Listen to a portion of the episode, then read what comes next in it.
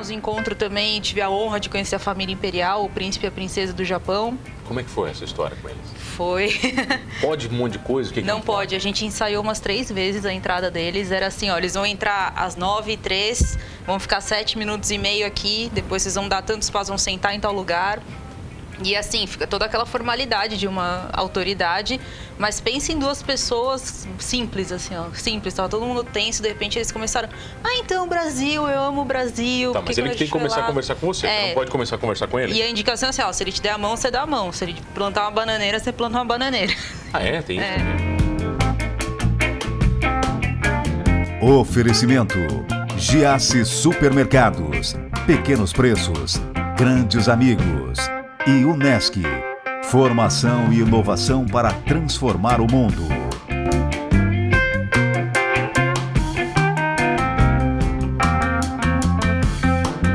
Olha, ela foi para o Japão a convite do governo japonês representar comunidades japonesas aqui do Brasil. É isso mesmo, é isso Alessandra mesmo. Koga? Uma honra, né? Uma honra. Poxa, que honra. É muita honra no Japão, é né? Muita, tudo é honra. Tudo é honra, tudo, tudo é, honra. é honra. E tudo é desonra também, né? Desonrou, morreu. Ah, é? Quase que você não volta, então? ah, não. Acho que eu cumpri o papel. Tá, como é que foi essa história? Você foi convidada pelo governo, é... que se inscrever? Eu me inscrevi no edital. Todo ano tem essa bolsa, é uma bolsa de comunicação onde eles abrem para descendentes, somente descendentes de japoneses de qualquer grau, podem se inscrever para participar. É, não é como se fosse um programa de intercâmbio, são oito dias onde você passa tendo é, reuniões diplomáticas, então envolve essa parte de política a parte cultural e a parte de entretenimento para você conhecer o Japão e melhorar a relação da sua comunidade com o Japão, porque eles consideram que nós somos uma ponte entre os descendentes que estão perdendo cada vez mais o interesse, que os jovens estão cada vez menos sabendo das tradições. O japonês respeita muito o brasileiro? Respeita. É mas a segunda entende, maior comunidade. Mas ele entende a nossa essência? Não. Não. De jeito nenhum. É muito diferente. Assim, eu tenho, né, de cultura, de casa, já tinha uma noção, mas só indo lá mesmo para ver como é diferente. Tá, como é que foi é, o esquema todo? Você recebeu tá. uma carta do governo em japonês? Não, eu não? me inscrevi. Uma né? carta que elas desciam para baixo, toda não, estranha? Não, não, quem dera, não. é, foi, foi, menos formal possível. Tá. Eu me inscrevi no site do consulado curitibano, que é o que representa Santa Catarina. Em português? Em português. Tudo certinho. Só que aí o processo seletivo, além de documentação, tinha que mandar duas redações em inglês. Uma falando do meu apelo, né? O que, que eu tenho, qual era a minha relação com o Japão e quais eram as minhas vantagens, né? Porque que, basicamente, por que o governo tinha que me escolher para eu ir nesse programa? O que, que você mentiu nas cartas para eles? Na verdade, eu não menti. Mas eu tentei exaltar o lado que eu trabalho com comunicação, que para mim é muito fácil ter acesso à mídia, por exemplo, a trabalhar principalmente com publicidade, geralmente eles escolhem muitos jornalistas. Então eu era, acho que as duas ou três publicitárias entre eu, uma da República Dominicana e uma do Chile. Então, o programa é para a América Latina, então foram sete brasileiros e oito é, pessoas de diferentes países da América do Sul. E fomos nós para o Japão no dia 3 de fevereiro. Ficamos até o dia 10 nessa loucura toda. Você leu muito sobre a cultura para não, não cometer gafe? Na verdade, eu li mais sobre a cultura e também eu tive que ler muita coisa sobre diplomacia, que é uma coisa que eu nunca imaginei. Mas eles mandaram alguma coisa Eles padrão? mandaram, eles mandaram... Sim. Eu tive um briefing, eu tive né, todo um resumo de como eu me preparar para as reuniões, o que seria discutido em cada reunião, principalmente no Ministério das Relações Exteriores, que era a quem estava me convidando para ir para lá. Então eu tive reuniões desde o diretor de América do Sul até o cara que cuida de relações com a Coreia do Sul, porque é um país que tem relações diplomáticas, tem atritos ali com o Japão, até com a América Latina, com o cara específico do Brasil. É, tivemos encontro também, tive a honra de conhecer a família imperial, o príncipe e a princesa do Japão. Como é que foi essa história com eles? Foi. pode um monte de coisa? O que não, que pode. A gente ensaiou umas três vezes a entrada deles. Era assim, ó, eles vão entrar às nove e três, vão ficar sete minutos e meio aqui, depois vocês vão dar tantos passos, vão sentar em tal lugar. E assim, fica toda aquela formalidade de uma autoridade, mas pense em duas pessoas simples, assim, ó, simples. Tava todo mundo tenso, de repente eles começaram, ah, então, Brasil, eu amo o Brasil. Tá, mas ele tem que começar a conversar com você, é, você não pode começar a conversar com ele. E a indicação é assim, ó, se ele te der a mão, você dá a mão. Se ele plantar uma bananeira, você planta uma bananeira. Ah, é? Tem isso é. também? Como ele te cumprimentar, você cumprimenta de volta.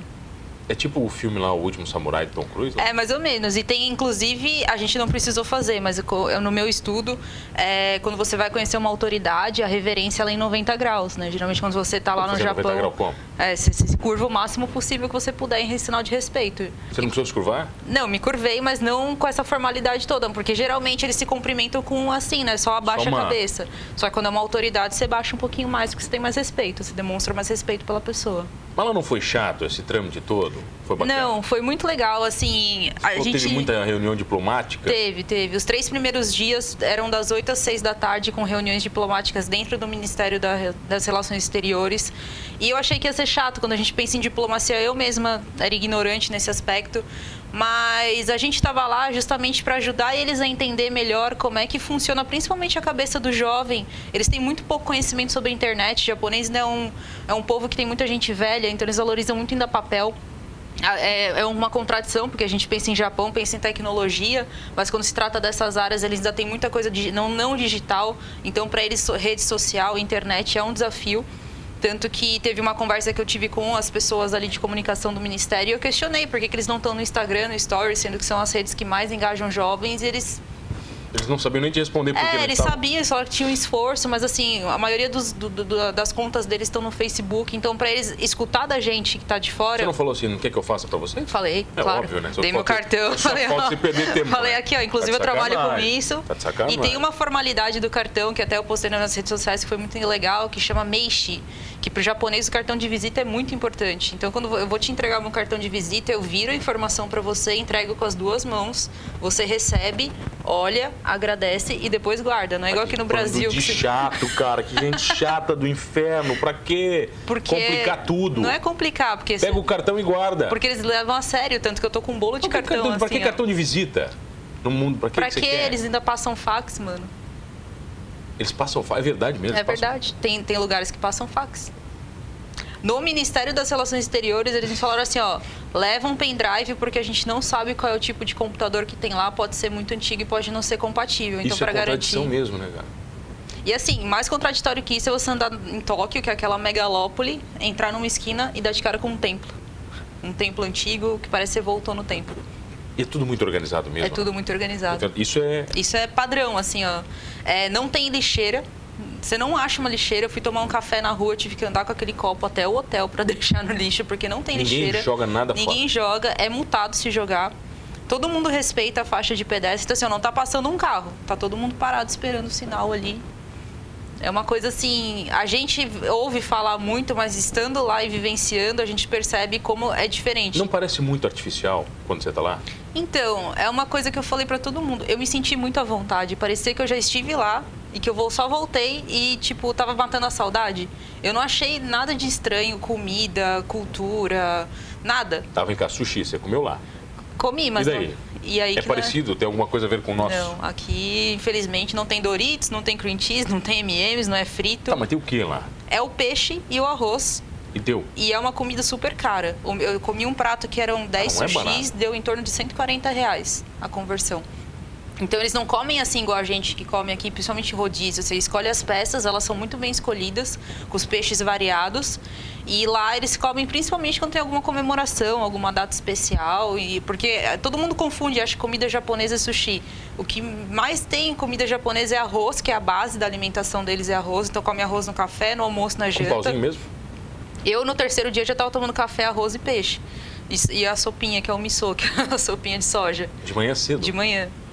Não tem pão lá? Não tem. Não tem pão, não tem queijo. As, as alimentos. Caraca. É, porque é arroz, carne de porco, carne de vaca quase não tem também. Então, é, ou é peixe, carne de porco e arroz. E legumes e verdura e fruta. Muito isso. O japonês, ele é magro? É. Não... Mas tem japonês gordo ou não? Os mais velhos. Aí, Os tá, mais beleza. velhos. Mas, então... assim, a maioria é magro. E outra coisa que eu notei é que japonês bebe muito.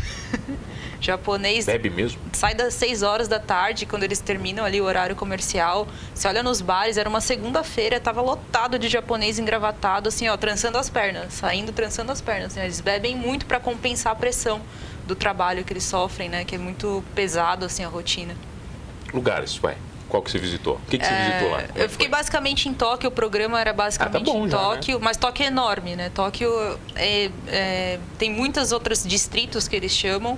Então eu fui para Yokohama, que é um é distrito que tem porto, e a gente foi visitar o Museu da Migração, que é a visão dos japoneses da vinda deles para outros países. E é bem legal, porque tem a parte do Brasil, que mostra os japoneses que vieram para São Paulo e tudo mais, tem os outros países da América Latina. É, eu tive a oportunidade de viajar dentro do Japão, então fui para Okinawa, que é a, a cidade do Karatê. Quem não conhece, viu o Karate Kid, Okinawa, que fica ao sul. E é uma viagem de três horas de avião. E por muito tempo Okinawa foi considerado não Japão, era, uma, era como se fosse um país distinto, porque os japoneses de lá são diferentes. Ele é Havaí do, da Ásia. Então muitos chineses vão passar férias lá. Mais de boa lá. É, os japoneses têm a pele mais morena, porque é praiano. Então eu saí de menos um de Tóquio para 17 graus em Okinawa. Então a comida é diferente, é mais temperada, é mais saborosa, o povo é mais caloroso. Parece realmente um outro Japão. Vamos falar um pouquinho disso na volta? Vamos. Eu tenho o prazer de receber a Alessandra Koga, que foi numa missão diplomática pro Japão. É rapidinho, eu já volto. Como é que eu falo alguma coisa em japonês? Já tô voltando, sei lá. Jané! Voltamos, voltei aqui no Manos Talk Show e você já sabe, comigo, Mano Dal Ponte, duas entrevistas sempre inéditas, todas as noites aqui na RTV, canal 19, 19.1 da sua TV aberta online no rtv.net.br.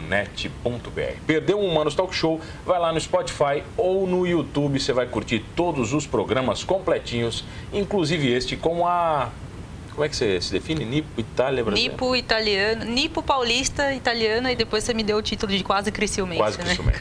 Alessandra Koga, estávamos no Japão. Ainda estamos no ainda Japão, estamos. vai. Ainda você tô. Okinawa, Eu Okinawa. praticamente ainda tô. Tá, você não, não, não bateu ainda? Não, não. A diferença cultural é muito marcante. É, é muito. chocante mesmo. É. É, e assim, a principal barreira é o idioma. Você não É, fala nada japonês? Eu falo, assim, eu entendo, mas não falo. Só que assim, todo o programa foi em inglês, né? Então essa era a língua que todo mundo falava, inclusive o pessoal dos outros países. Mas se você não sabe o básico de japonês, eh, você se vira. Eu tive perrengues ali que, olha, eu não desejo pra ninguém. Então quem quer curtir a experiência mesmo do Japão, procure saber um pouco mais sobre a cultura e também sobre o básico do japonês. Gafes, não... vai. Gafes, vamos Quais? lá. Vamos lá. Cheguei, morrendo de fome, fui procurar um restaurante para comer. Então fui andando, achei um, aquele bem clássico com a cortininha na frente, que parece que vai sair a máfia lá de dentro. Entrei, tinha uma máquina e uma cortina. Aí na máquina eu pedi a comida e a comida saía atrás da cortina, não tinha um ser humano lá dentro, aparentemente. Coloquei minha única nota de 10 mil ienes, que é em torno de 100 dólares, né? Coloquei lá, a nota travou. Não saía da máquina. Eu olhei para os lados e falei, pronto. Aí eu fui atrás da cortininha, chamei o cara e perguntei se ele falava inglês. Ele, não, não falo. E assim, como é que eu vou explicar para ele que a minha única nota tá ali dentro e eu preciso tirar? Eu sei que foi um sufoco. Aí eu olhei no relógio e falei, são duas da manhã. Bom, minha professora de japonês no Brasil tá dormindo, ela não vai poder me ajudar. Não vai me ajudar. Google Tradutor, nosso Ah, melhor amigo. beleza. E assim, ó, tem internet, porque sem internet no Japão você também não viu. Você não acessa mapa, você não acessa Google Tradutor, você não vê nada. Então eu peguei no Google Tradutor e escrevi. Ele olhou, não entendeu. Eu falei assim, meu Deus. Eu falei, calma, respira, vamos lá. Escrevi de novo. Aí ele chamou um outro cara que estava na cozinha.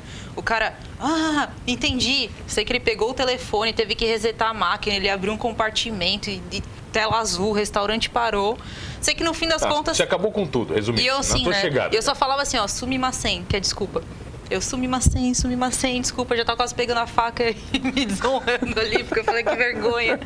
Enfim, aí acabou, eu sei que ele devolveu a minha nota, não cobrou o meu prato e ele começou a me pedir desculpa. Que loucura, né? Que loucura, né? E aí uma segunda situação, lá quando você anda de trem, você paga pelo trecho.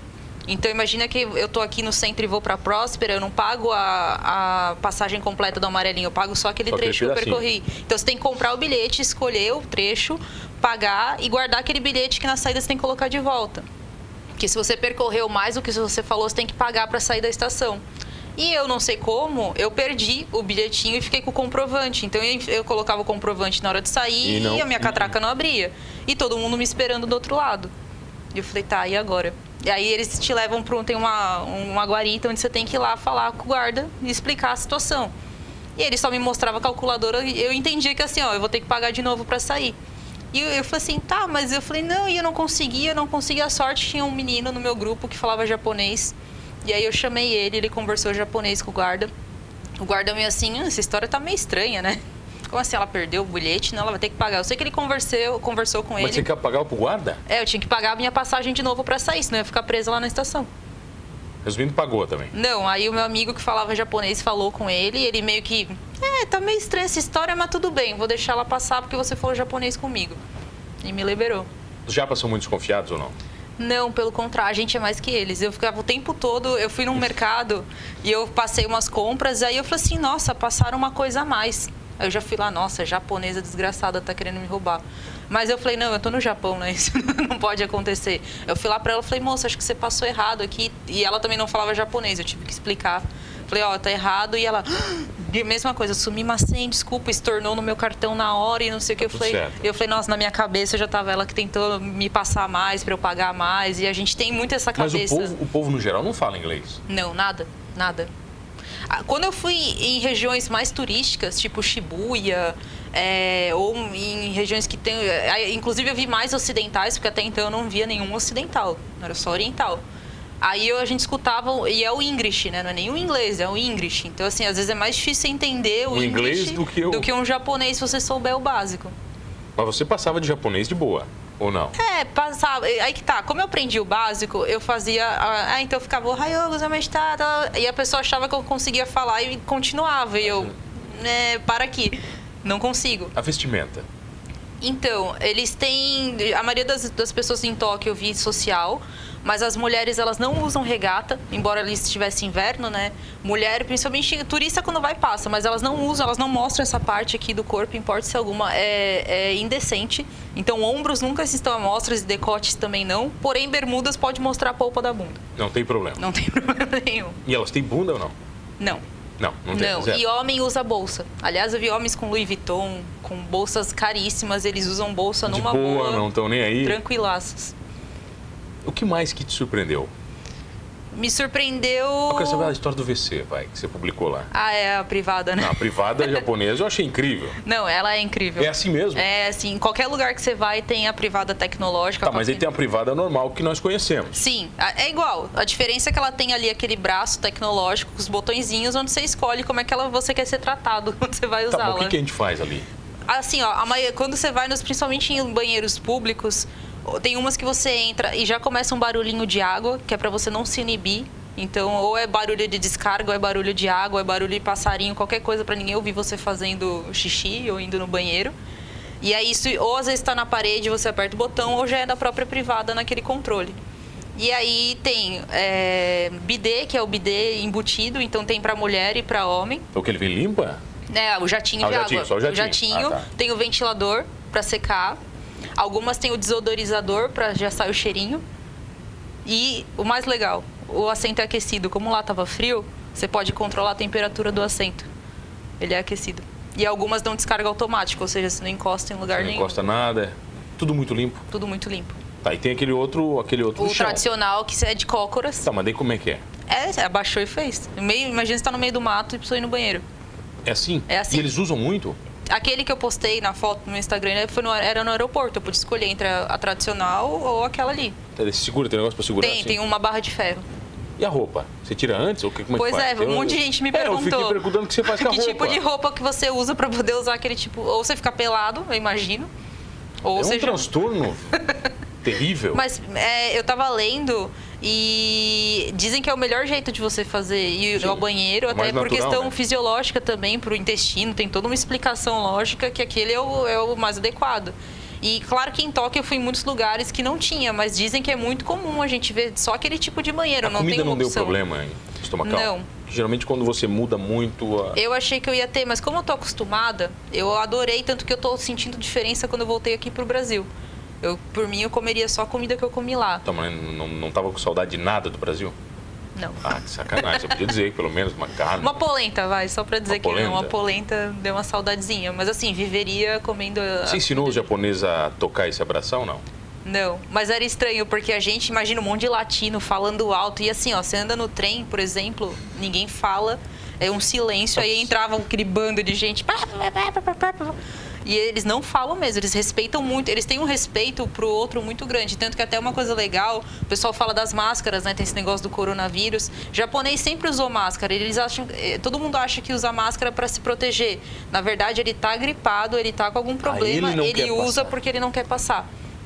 Então essa é a cultura do Japão, sempre pensando no bem do outro. Então assim, ó, eu usei essa mesa, eu vou deixar ela limpa porque alguém vai vir aqui e vai usar de novo. Então eu vou usar o banheiro, eu vou deixar ele limpo porque alguém vai vir aqui e vai usar. Eu achei isso no chão, eu vou deixar aqui porque essa pessoa pode voltar e querer achar. Resumindo a sua experiência para o governo do governo brasileiro, não, para o japonês, Uhum. serviu para Para mostrar que eu posso muito bem trazer esses valores, essas coisas que eu aprendi lá e tentar aplicar aqui de alguma forma. Eu tive uma experiência numa escola japonesa, assim, as crianças limpam o chão, de elas verdade, cozinham. não é- de não é história. Elas, inclusive, o meu almoço foram elas que fizeram, crianças de até 12 anos. tá bom? Tava ótimo. E aí eu pude perceber desde a criança até o príncipe e a princesa o porquê que o Japão é esse país que a gente olha e admira e não entende e tem um fascínio e tem essa curiosidade. Porque desde criança eles aprendem que essa preocupação com o outro ou com o ambiente é muito importante. E eles, eles ensinam muito a aprender pela experiência. Então, eles têm aula de português, matemática, ciências e também pela experiência. Então, eles têm aulas de cultivo de plantas, de costura, de ajudar o amiguinho. Então, aquela coisa de ah, de um grupo e tem que ajudar, porque desde pequeno eles aprendem isso. Vai voltar para o Japão? Espero. Tá nos planos? Muito em breve. Bom, aí você volta aqui para contar a história de Com novo. certeza. Ale, obrigado pela Eu que presença. agradeço. Já ia fazer assim. Eu já tô acostumada. Como é que é? Arigatou gozaimashita. Ali, tá bom. Então, falando isso aí ou não, somos todos humanos. Oferecimento: Giasse Supermercados, Pequenos Preços, Grandes Amigos e Unesc. Formação e inovação para transformar o mundo.